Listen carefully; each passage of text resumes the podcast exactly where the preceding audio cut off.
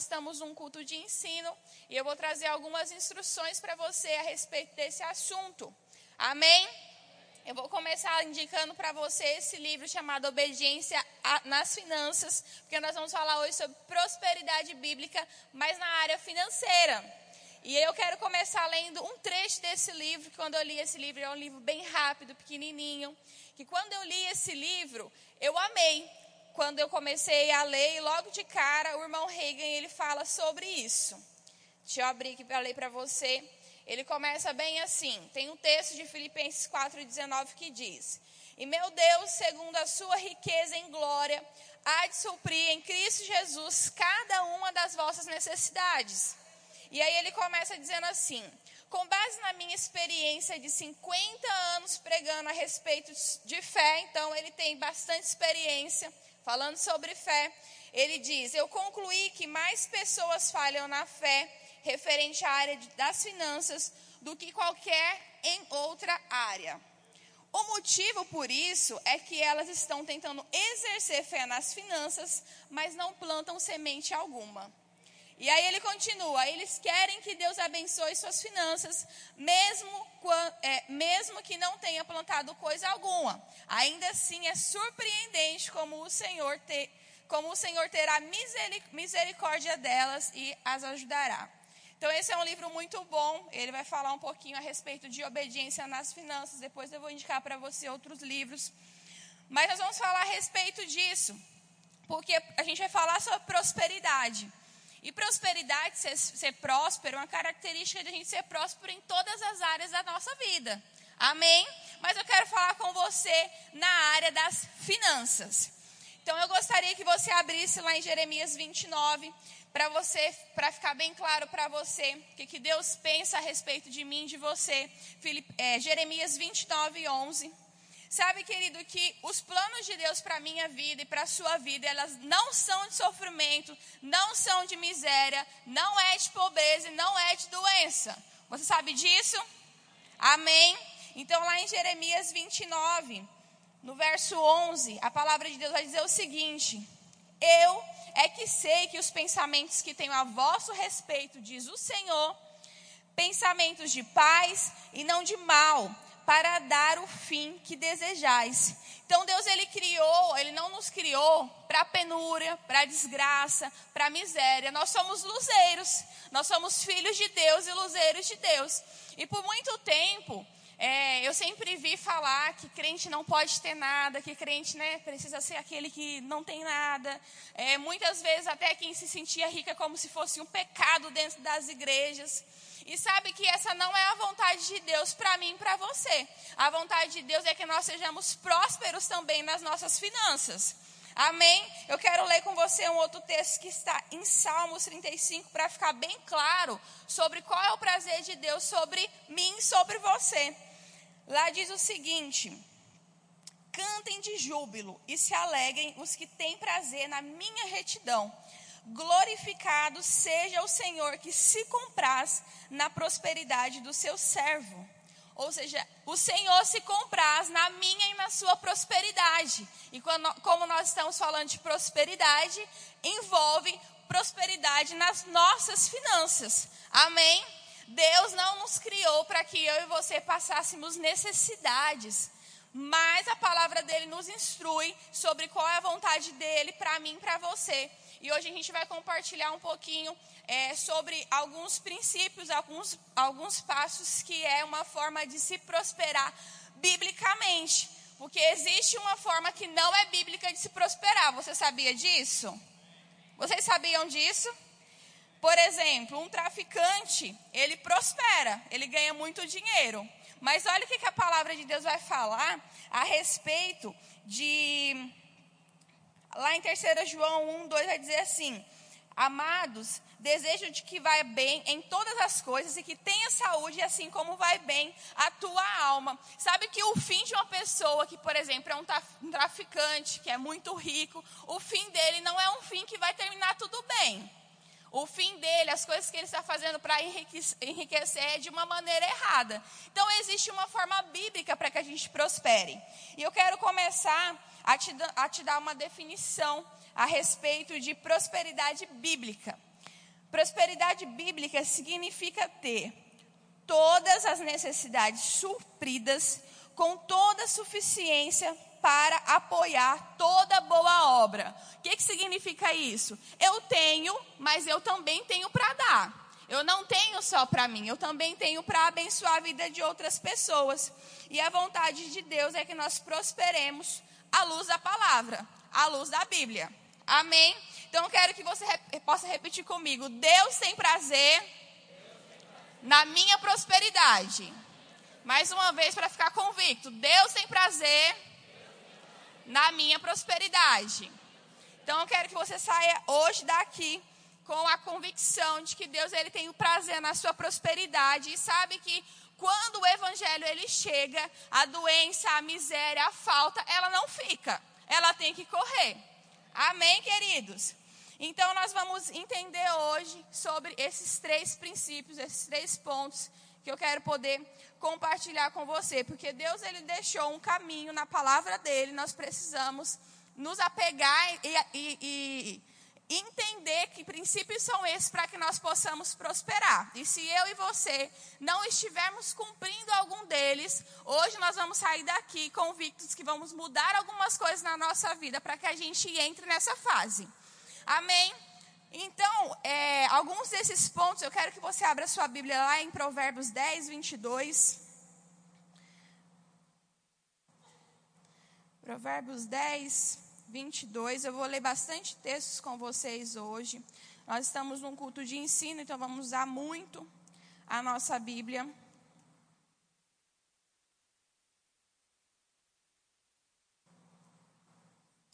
Aleluia. Então, como eu te disse, existem caminhos bíblicos para que a gente possa prosperar. E Provérbios 10, 22 diz: A bênção do Senhor é que enriquece e não traz consigo dores. Então, o que, que significa isso? Que como, quando nós é, prosperamos de uma forma bíblica, da forma que Deus tem para que eu e você possamos prosperar, então nós vamos enriquecer. E aí o texto continua dizendo, e não traz consigo dores. Foi o que eu disse para vocês. Ou seja, existe uma forma de se ganhar dinheiro, de se prosperar, que pode trazer dor, que pode não, traz dor e traz dano. Pessoas que começam a enriquecer e aí começam a enganar as outras pessoas, começam a mexer com negócios onde as coisas não.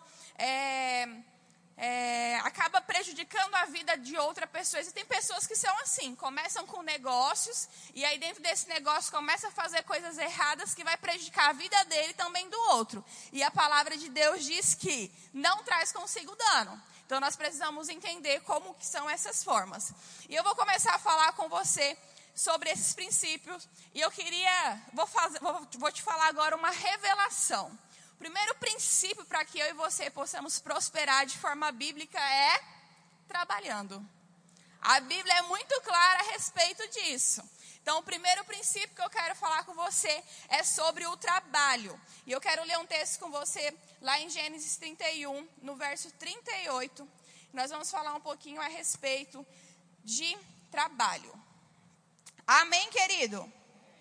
Aleluia. Deus é bom. E a palavra do Senhor, ela tem um poder sobrenatural na nossa vida para que a gente colha dessas, dessas verdades. Amém? Então, Gênesis 31, verso 38. Deixa eu achar aqui. Capítulo 31, verso 38. Eu vou ler para você um, um, um, uma parte que é sobre a história de Labão e Jacó. E aí o texto ele começa assim: Esses 20 anos que eu estive contigo, isso é Jacó falando para Labão. Esses 20 anos que eu estive contigo, as tuas ovelhas e as tuas cabras nunca abortaram, e não comi os carneiros do teu rebanho. Não te trouxe eu despedaço. Eu o pagava, o furtado do dia e o furtado de noite da minha mão o requerias. Estava eu assim, de dia me consumia o calor e de noite a geada. E o meu sono fugiu dos meus olhos. Tendo estado agora 20 anos na sua casa, 14 anos te servi por tuas filhas e seis anos por teu rebanho, mas o meu salário tem mudado, tens mudado dez vezes. Sabe, querido, que nesse texto Jacó está falando com Labão. E aqui fica muito claro que Jacó ele prosperou muito, mas Jacó trabalhou muito também. E sabe que esse é um dos principais é, princípios para que eu e você possamos prosperar. É trabalhar. E existem pessoas que ficam lendo a Bíblia, oram, exercem vários tipos de outros princípios, mas ficam esperando uma prosperidade, um avanço nas finanças, sem fazer algo, sem trabalhar.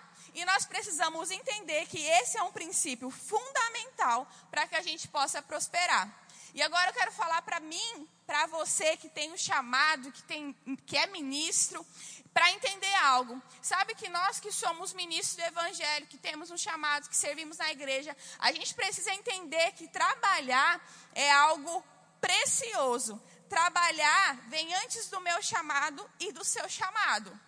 Então, na igreja nós servimos, nós trabalhamos. Existem pessoas que desejam estar no púlpito, desejam estar viajando na itinerância, desejam estar servindo de alguma outra forma. Mas quando está na sua igreja local, não faz nada.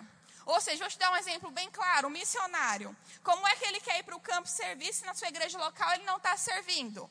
Então, nós precisamos ter esse tipo de mentalidade a respeito de trabalho. Mas já que eu estou falando a respeito de finanças, eu quero te contar uma história. Eu vim de um outro ministério antes de vir para o Verbo da Vida. E quando eu estava estudando sobre isso, eu me lembrei da esposa do pastor desse outro ministério que eu era. É, a igreja estava enfrentando alguns problemas e esses pastores vieram assumir. E quando eles vieram assumir, a igreja não tinha como pagar uma prebenda para o pastor digno do trabalho dele e nem pagar um aluguel. Então eles ficaram é, morando na parte de cima do departamento infantil que tinha lá na igreja. E aí, é, eu me lembro que eles passaram por algumas necessidades. E a esposa dele era massagista. Então, qual foi a primeira reação dela? Fazer massagem. Porque ela sabia fazer algo.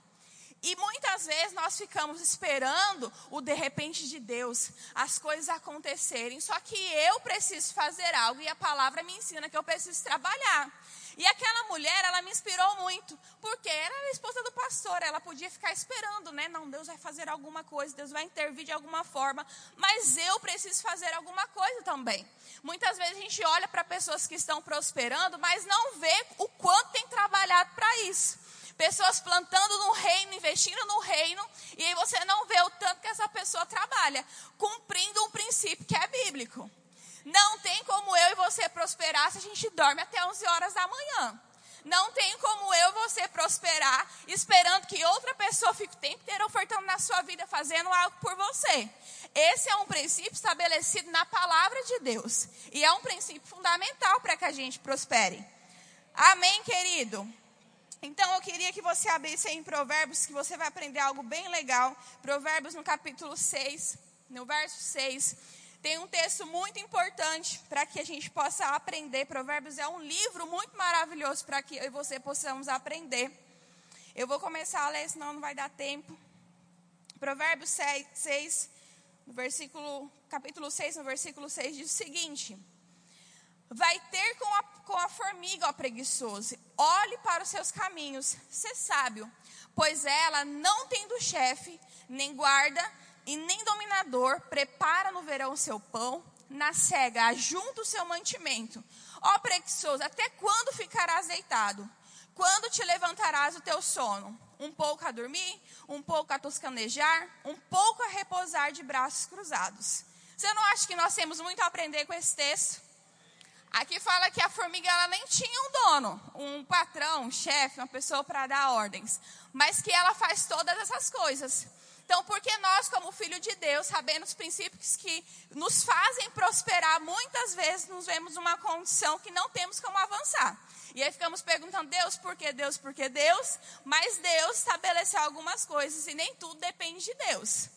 Tem coisas que somente eu e você fazendo, abrimos, né? Começamos a cumprir princípios e aí Deus abre as compotas, compotas de, derrama sobre nós. Outro texto que está lá em Provérbios 6, diz o seguinte: a alma do preguiçoso, Provérbios 13, 4, diz o seguinte: a alma do preguiçoso deseja e coisa alguma alcança, mas a alma dos diligentes se farta.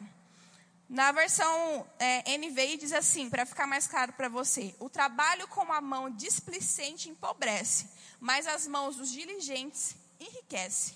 Ou seja, a mão do diligente faz com que a gente prospere. E se você quer prosperar, o que você precisa fazer? Trabalhar. É muito, é uma revelação profunda hoje para você. Mas para você entender alguns princípios, você precisa saber a respeito disso. E eu quero ler com você um ditado que eu achei muito interessante. Quero que você preste atenção. É o ditado do preguiçoso. Viva para descansar, é o número um. O número dois é: ame sua cama, ela é o seu templo. Vocês conhecem gente assim? Espero que não. Três, se vir alguém descansando, ajude-o. Quatro, descanse de dia para poder dormir à noite. Cinco, o trabalho é sagrado, não toque nele. Seis, nunca faça amanhã o que você pode fazer depois de amanhã. Então, vai ficar num ciclo sempre adiando seu trabalho.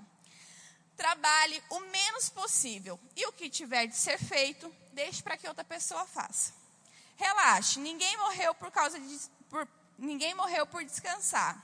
O nono, quando sentir desejo de trabalhar, sente-se e espere. Ele passa. O 10. Não se esqueça, trabalho é saúde. Então deixe para os doentes. É muito engraçado, mas quando a gente vai lendo, a gente começa a lembrar de algumas pessoas. E misericórdia disso, né? A gente fica lembrando dos outros, não, vamos cuidar da nossa vida, né? E cumprir aquilo que a palavra está nos instruindo. Então, esse é o primeiro princípio que eu quero poder trazer para você. Eu sei que aqui não tem ninguém assim, todo mundo aqui é muito trabalhador, correndo atrás daquilo, né? Que sabe que Deus tem para nossas vidas. Mas se você está nessa condição, procure algo que você gosta de fazer e trabalhe. A gente sempre fala que Sinop é uma cidade muito boa, que tudo que você faz, tudo que você corre atrás dá certo. Tudo que você inventa de fazer aqui, você consegue vender, você prospera. Não tem como dar errado. Então você vai prosperar. Amém? O segundo princípio que eu quero falar com você é sobre integridade. Para a gente prosperar, precisamos trabalhar e nesse processo nós precisamos ser íntegro.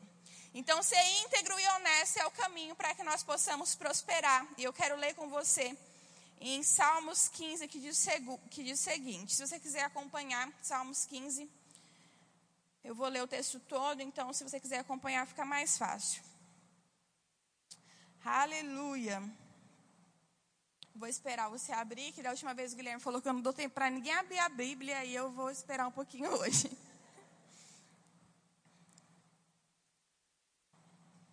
Amém?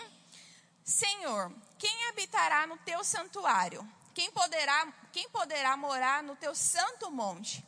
Aquele que é íntegro em sua conduta e prática, o que é justo, que de coração fala a verdade, e não usa sua língua para difamar que nenhum mal faz ao seu semelhante.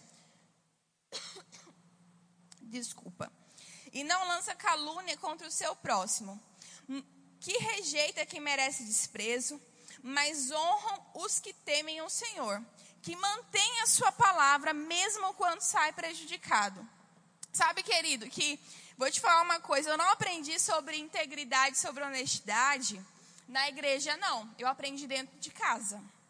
Meu pai, ele é um homem que ainda não é cristão. E meu pai, ele é um homem de palavra. Então, onde ele trabalha, o que, que ele faz?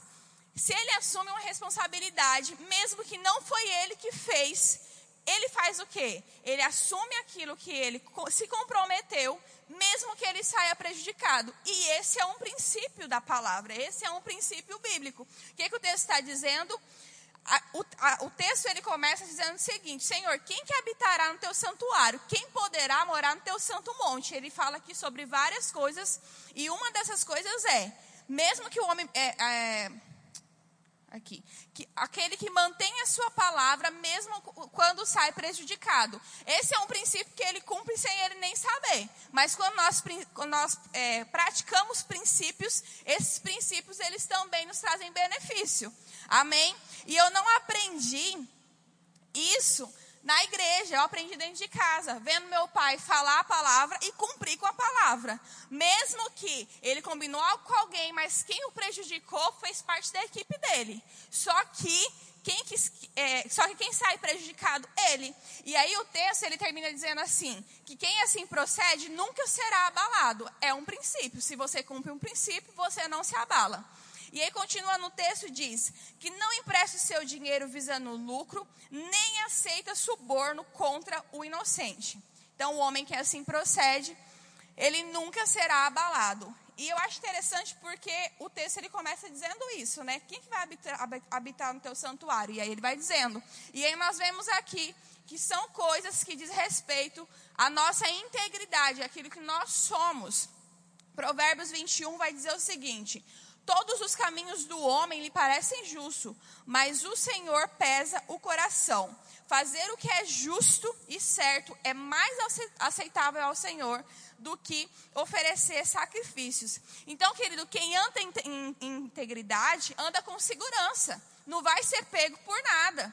Então, quando você precisa dar um jeitinho para fazer algo, quando você precisa resolver alguma coisa que as pessoas não podem ficar sabendo, ou não é todo mundo que pode saber, você já vai perceber que aí você não está andando em segurança. Você pode cair por algo que você está fazendo que não seja da forma certa. Então, nós precisamos entender alguns, algumas instruções a respeito de como eu devo andar, de como eu devo proceder. Um texto que está lá em Provérbios 10, 9, diz: Quem anda em, com integridade, anda com segurança, mas quem segue veredas tortuosas será descoberto. Então, sabe que muitas vezes a gente tem o costume de falar a respeito de falta de caráter, de desonestidade, de, de corrupção. E quando nós falamos sobre isso, o que, é que nós lembramos? Políticas, os governantes, né? grandes, é, grandes empresas envolvidas em, em esquemas de, de, dinheiro. Só que se você sabe que é, a corrupção, a desonestidade, elas estão nas pequenas coisas. Vocês sabiam disso? A desonestidade, a corrupção, a falta de integridade está quando eu recebo um troco e eu vejo que o troco está errado, eu coloco no meu bolso e vou embora. Você sabia disso? Você sabia que a desonestidade, a falta de integridade está quando eu peço desconto para alguém numa loja, a pessoa diz: oh, eu vou te dar o desconto, só que eu não vou dar para te emitir a nota, não. Sabe o que, que é isso? Isso é você só negar. Então, as pequenas, é, as pequenas falta, a falta de, de honestidade, é, a falta de integridade na vida das pessoas estão em pequenas coisas, não é só nas grandes coisas, não. E sabe que tem uma história que eu ouvi uma vez muito interessante a respeito. Até me lembrei agora de uma coisa que a gente viveu recente, Isabela. Vocês sabem que a pastor Gilmar foi embora com a Célia para um novo tempo, uma nova estação. E aí surgiu no coração de algumas meninas também de abençoar a vida da Ellen. E aí, conversando com a Isa, foi dado para ela um violão de presente. Esse violão foi comprado nos Estados Unidos, porque não tinha no Brasil. É um violão caro no Brasil, lá era mais barato, enfim. Toda essa coisa. E aí a moça falando com a Isabela, né? Isabela, olha, a gente arrecadou aquela coisa para arrecadar todo o dinheiro, né? Os irmãos plantando, ofertando. Foi um mês, meu Deus, de muita prosperidade, também muita colheita para a gente que plantou.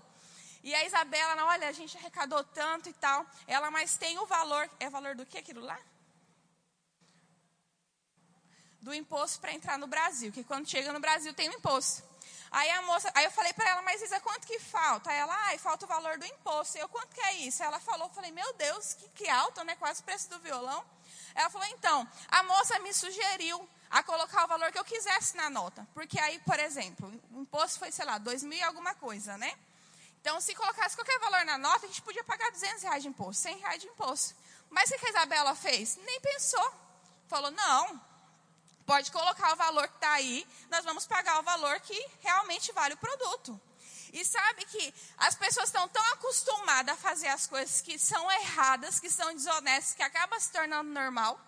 E a menina conhece a Isabela, sabe que a Isabela é, é cristã, mas mesmo assim perguntou, né? Vai que né? Então, a gente não, a gente às vezes quer, quer, quer falar de políticos, de governantes, mas muitas vezes no dia a dia nós estamos sendo tentados a ter atitudes que corrompem o nosso caráter corrompem a nossa integridade. Mas nós sabemos, porque a palavra nos instrui como nós devemos andar. E nós precisamos ser lembrados por pessoas íntegras. Amém, queridos? E aí eu lembro de uma história que eu ouvi, bem interessante. Essa história é na Dinamarca, eu acho que aconteceu.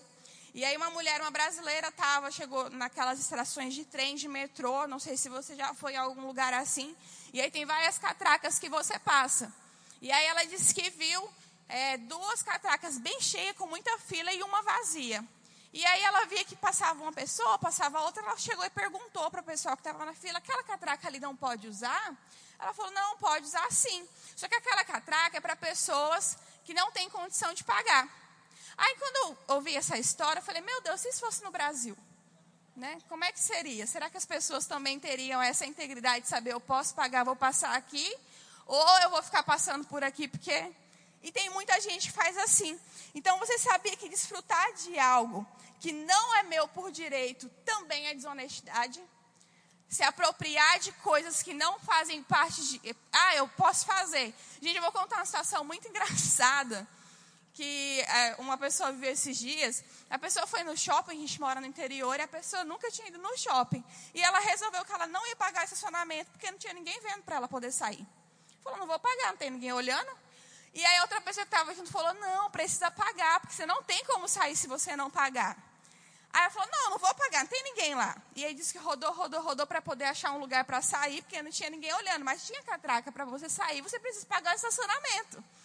E aí eu lembrei agora dessa história, porque é exatamente isso, querer desfrutar de algo que não é seu por direito é também desonestidade. Então, se não tivesse ninguém olhando lá, a pessoa não ia pagar seis reais de estacionamento. Não ia pagar, porque não, não é porque não podia, porque não queria, não vou pagar estacionamento.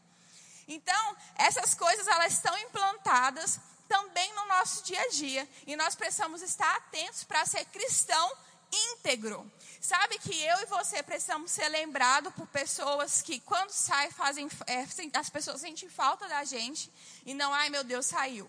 Saiu a pessoa da empresa, graças a Deus, não chega no horário nunca. E sabe que horário, quando é algo da empresa, é, é um princípio, é, é, algo que estabelecido dentro, dentro da empresa que você precisa cumprir. E aí, quando você sai, a pessoa fica, ai meu Deus, graças a Deus, só chegava atrasado, só me dava problema. Nós não podemos ser esse tipo de pessoa. Não podemos ser conhecidos só por aquele que chega atrasado. Não, não podemos ser conhecidos por aquele que só arruma confusão e quer o tempo inteiro lutar pelos seus direitos. Nós devemos lutar pelos nossos direitos, mas não, não arrumando confusão. Amém? Você está me entendendo? Para ficar mais claro para você, eu quero que você abra em Daniel 6. Eu vou ler para você um texto muito bom, eu gosto muito dessa história. Daniel né, viveu muitas coisas e uma dessas coisas está nesse texto de Daniel 6. E eu gosto muito, porque começa. A gente vai ver um padrão de cristão que nós precisamos ser nesse, nessa história. Daniel 6, eu vou ler do, do, do versículo 1 ao 5. Aleluia.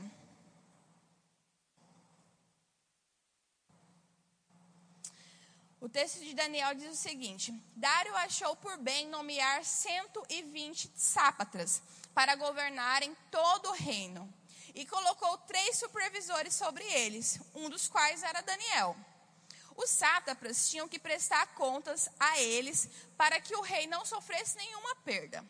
Ora, Daniel se destacou tanto entre os supervisores e os sátrapas por suas grandes qualidades que o rei planejava colocá-lo à frente do governo de todo o império.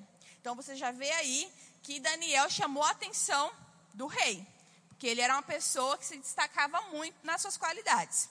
Diante disso, os supervisores e os sátrapas procuraram motivos para acusar Daniel em sua administração governamental, mas nada conseguiram. Não puderam achar falta alguma nele, pois ele era fiel não era desonesto e nem negligente. Finalmente, esses homens disseram: Jamais encontraremos motivo algum para acusar Daniel, a menos que seja algo relacionado com a lei do Deus dele. Olha que texto profundo, que história profunda. Eles procuraram algo para poder acusar Daniel, mas na gestão dele não existia nada, porque ele era uma pessoa honesta, uma pessoa íntegra. E foi como eu estava falando para você, nós precisamos ser aquela pessoa quando falar, ah, é crente, meu Deus, vou alugar a casa para essa pessoa, porque quando ela sair, ela não vai arrancar a lâmpada, ela não vai arrancar o vaso e levar embora, ela não vai destruir minha casa.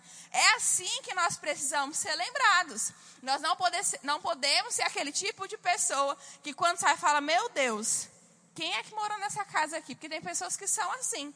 Nós precisamos ser aquela pessoa, como Daniel foi. O, talvez a única coisa que a pessoa consiga achar para que você seja. É, apertado para sair de alguma posição, algum cargo, seja por causa de princípios da palavra, seja porque você é um cristão que vive aquilo que você prega. Eu vivi uma situação numa empresa assim que eu voltei para Sinop, eu comecei a trabalhar lá, e aí nessa empresa eu era todo dia, todo dia, muito pressionada a viver de um modo que eu não podia viver. Então, como eu trabalhava com vendas, eu não podia ser como meu gerente uma vez me chamou e falou: Dalila, você não pode trabalhar de uma forma tão transparente. Né? O cliente não precisa saber tudo que, da forma que funciona. E aí ele falou assim: Eu sei que você tem a sua religião, a sua igreja. Aí eu falei para ele assim: Eu falei, olha, eu não, eu não vivo assim por causa da minha religião, da minha igreja. Foi porque meu pai e minha mãe me ensinou. Então não tem como eu falar para a pessoa algo que não é. E ainda mais, documentar algo, fazer com que a pessoa assine algo que eu não combinei com ela. E era muito comum isso. Então eu passei durante alguns meses sendo muito pressionada nesse sentido. Até que um dia me chamaram para conversar e falaram para mim que a forma com que eu trabalhava não era compatível com a empresa. Que, por exemplo, quando a gente terminava alguns processos, se o cliente não vinha assinar, eu tinha que assinar o processo. O que, que era isso? Falsificar a assinatura de uma pessoa. E eu não posso assinar por alguém que não seja eu. Você está entendendo? Sabe quando você recebe uma encomenda, tipo, ah, só, tem que, só assina aí o nome da pessoa, mas você não é a pessoa. Então você assina seu nome. Se ele permitir, você assina. Senão, não. Você entende? Até um dia que chegou a situação da gente ter feito um negócio com uma juíza lá, numa cidade aqui no interior. E aí ele falou: Olha, eu negociei uma coisa com ela, ela ele queria fazer outra. Eu falei: Eu não vou fazer, se você quiser, você faz.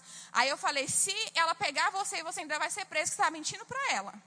Aí ele ficou todo nervoso. Eu falei: faz o que a gente combinou, que eu tinha a proposta que eu tinha feito para ela. Se ela não aceitar, a gente perde o negócio. E aí, quando eu falei isso para ele, ó, se ela te pegar vendo que você está mentindo para ela, você vai ser preso, ele ficou nervoso, reajustou todo o processo. E aí foi com o processo certo. Ela entendeu numa boa, aceitou numa boa, mas eu passei o ano inteiro sendo pressionada nesse sentido. Que eu precisava fazer algo que não era aquilo que eu podia fazer. Que eu, que eu que eu precisava fazer coisas que eu não concordava, que não fazia parte dos meus princípios, da forma que eu fui ensinada dentro de casa. E ainda mais conhecendo a palavra. Então nós precisamos ser cristão que não arredamos com aquilo que a palavra nos instrui. Nós precisamos ser cristãos íntegros, pessoas que as pessoas desejem fazer negócios com a gente, pessoas que as pessoas desejem se relacionar com a gente, principalmente no mundo que nós estamos vivendo hoje. Amém? Aleluia. Você está entendendo, querido? Aleluia. O último princípio que eu quero compartilhar com você é o princípio que eu li, que o irmão Reiga cita no livro dele, a respeito de plantar, a respeito de dar. Então, lá em 1 Reis, no capítulo 17, no verso 7, tem um texto bastante conhecido da viúva de Serepta. Eu vou esperar você abrir para eu poder ler junto com você. Aleluia. Você está entendendo? Amém. Está sendo edificado? Aleluia.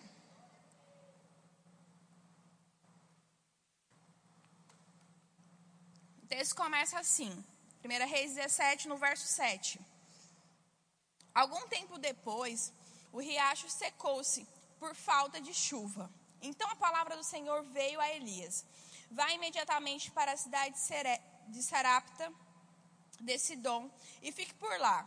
Ordenei a uma viúva daquele lugar que lhe, que lhe forneça comida. E ele foi. Quando chegou à porta da cidade, entrou e encontrou uma viúva que estava colhendo gravetos. Ele a chamou e perguntou: Pode me trazer um pouco d'água numa jarra para eu beber? Então ela, indo e indo buscar a água, ele gritou: Por favor, traga também um pedaço de pão. Juro pelo nome do Senhor, o teu Deus, ela respondeu. Não tenho nenhum pedaço de pão, só um punhado de farinha num jarro e um pouco de azeite numa botija. Estou colhendo uns dois gravetos para levar para casa e preparar uma refeição para mim e para meu filho, para que comamos e depois morramos. Elias, porém, porém lhe disse: Não tenha medo, vá para casa e faça o que eu disse. Mas primeiro faça um bolo com o que você tem e traga para mim e depois faça algo para você e para seu filho. E olha o que acontece em seguida. Pois assim diz o Senhor, o Deus de Israel: a farinha na vasilha não se acabará, e o azeite na botija não secará, até o dia em que o Senhor fizer chover sobre essa terra. Ele foi, ela foi e fez conforme Elias lhe dissera. Então, a comida durou todos os dias para Elias, para a mulher e para a sua família. Sabe o que você consegue, o que eu consigo entender nesse texto? Que Deus ele não, não multiplica o que eu tenho, ele multiplica o que eu dou. Então, nesse texto, é muito claro a respeito disso. Enquanto ela tinha, ela estava ali pensando: ó, não vai dar. Quando ela seguiu uma instrução de Deus, de um homem de Deus para ela, que era: não pode fazer, que aquilo que eu estou falando para você fazer, que foi uma instrução do Senhor, vai acontecer na sua vida e na minha vida. Então ela plantou, multiplicou, mas enquanto estava com ela, não multiplicava. E sabe que o meu dinheiro e o seu dinheiro, enquanto está na nossa mão, é só dinheiro. Depois que a gente planta, o que, que ele vira? Uma semente. E nós precisamos entender que esse é um dos princípios fundamentais também para que nós possamos prosperar nas nossas finanças. A Bíblia diz que aquele que semeia pouco, pouco também colherá. Amém? Então, a oferta da viúva é algo que, essa, essa história né, da viúva com o profeta é algo que me chama muita atenção, que nós podemos tirar desse texto esse princípio, que se está comigo, Deus não vai multiplicar, mas quando eu planto, ele se multiplica, amém? A Geis falou aqui na, na, no momento de dízimos e ofertas a respeito de honra. E eu acredito que ficou muito claro para você o que, que é honrar o Senhor. Sabe que todos os momentos que nós temos na igreja, o, é, a parte do louvor, a parte da palavra e também a da oferta, a oferta é um momento altamente espiritual. Não é só uma parte onde a igreja vai estar ali colhendo o dízimo ou a oferta e é para algo material. Não, querido, é algo altamente espiritual. E quando ela estava falando, ela estava falando sobre isso, sobre o que é honrar o Senhor. Honrar o Senhor com as nossas finanças. Pode ser que não seja só na igreja, mas às vezes nós às vezes não, muitas vezes nós honramos ao Senhor quando nós ofertamos e abençoando a vida de pessoas. E eu estou falando aqui necessariamente a respeito de dinheiro, eu não estou falando de você que nós podemos abençoar e alcançar as pessoas de outras formas, né? Tendo tempo, abençoando com outras coisas, mas eu estou falando a respeito de dinheiro. A Bíblia é muito clara quando ela fala a respeito disso. Então, o momento do, de oferta na nossa igreja, ele é um momento espiritual e nós precisamos entender isso. Não fazer só porque eu tenho que fazer, não fazer só porque todo mundo está fazendo, não. O nosso coração precisa estar envolvido com isso. Amém? Eu gostaria que você ficasse de pé, eu gostaria de chamar o grupo de louvor, eu tenho alguns minutos ainda. Enquanto a Isabela ministrava o louvor hoje, com essa última música que fala a respeito de sermos vitoriosos, sabe que é, o Espírito Santo ele começou a falar comigo sobre coisas que nós temos ouvido desde o ano passado. Sobre pessoas passarem aqui na frente da nossa igreja, olhar e querer ofertar milhões. A nossa, a nossa construção sendo finalizada de uma forma sobrenatural. Mas enquanto ela ministrava falando a respeito de como nós somos vitoriosos, de como nós adoramos ao Senhor, eu comecei a pensar nisso a respeito das nossas finanças. Nós adoramos ao Senhor através das nossas finanças. Nós somos vitoriosos em Cristo Cristo com nossas finanças e por que nós não sermos as pessoas dos milhões para ofertar nesse lugar? Nós ficamos crendo e falando a respeito de pessoas que vão vir aqui e eu creio e recebo em nome de Jesus, de pessoas realmente sendo despertadas, pessoa que nem é membro daqui querendo ofertar, mas por que não eu e você? Por que não eu e você começar a cumprir princípios que estão estabelecidos na palavra, princípios que são estabelecidos para que eu e você possamos entrar em uma nova fase nas nossas finanças e podemos avançarmos, abençoar nossa igreja local e também a vida de outras pessoas. Esse lugar, querido, ele não está sendo construído, ele não está sendo algo grandioso para as pessoas ver, não. É para que muitas pessoas entrem nessa igreja, como tem acontecido todos os domingos, e sejam alcançados pela palavra. Tenham suas vidas transformadas, sejam curadas. Então, esse lugar está sendo construído para que nós possamos ficar mais acomodados para ouvir a palavra. É muito bom estar num lugar confortável. É muito bom estar num, num lugar onde tem uma boa salinha para os nossos filhos ficar. É muito bom. Então esse lugar ele está sendo construído para que vidas sejam alcançadas. E esse é um bom solo, esse é um solo fértil. Isa ministrava esse louvor, eu fiquei pensando, meu Deus, como nós somos vitoriosos no Senhor nas nossas finanças. Sabe que hoje é uma noite, nós estamos entrando em uma fase onde eu sei porque sei que nós iremos prosperar muito como igreja. Eu não estou falando da igreja física, da igreja material, estou falando de mim, de você.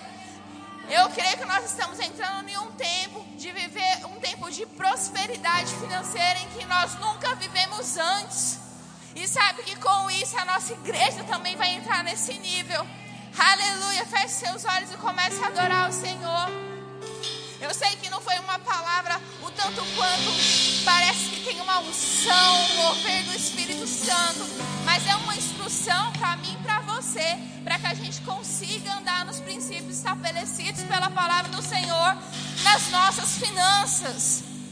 Sabe que a vontade de Deus, você já percebeu aqui em todos os textos que eu, textos que eu li para você, é a vontade de Deus para que nós possamos viver, comer do melhor dessa terra. Aleluia. Feche seus olhos, ora um pouco em línguas.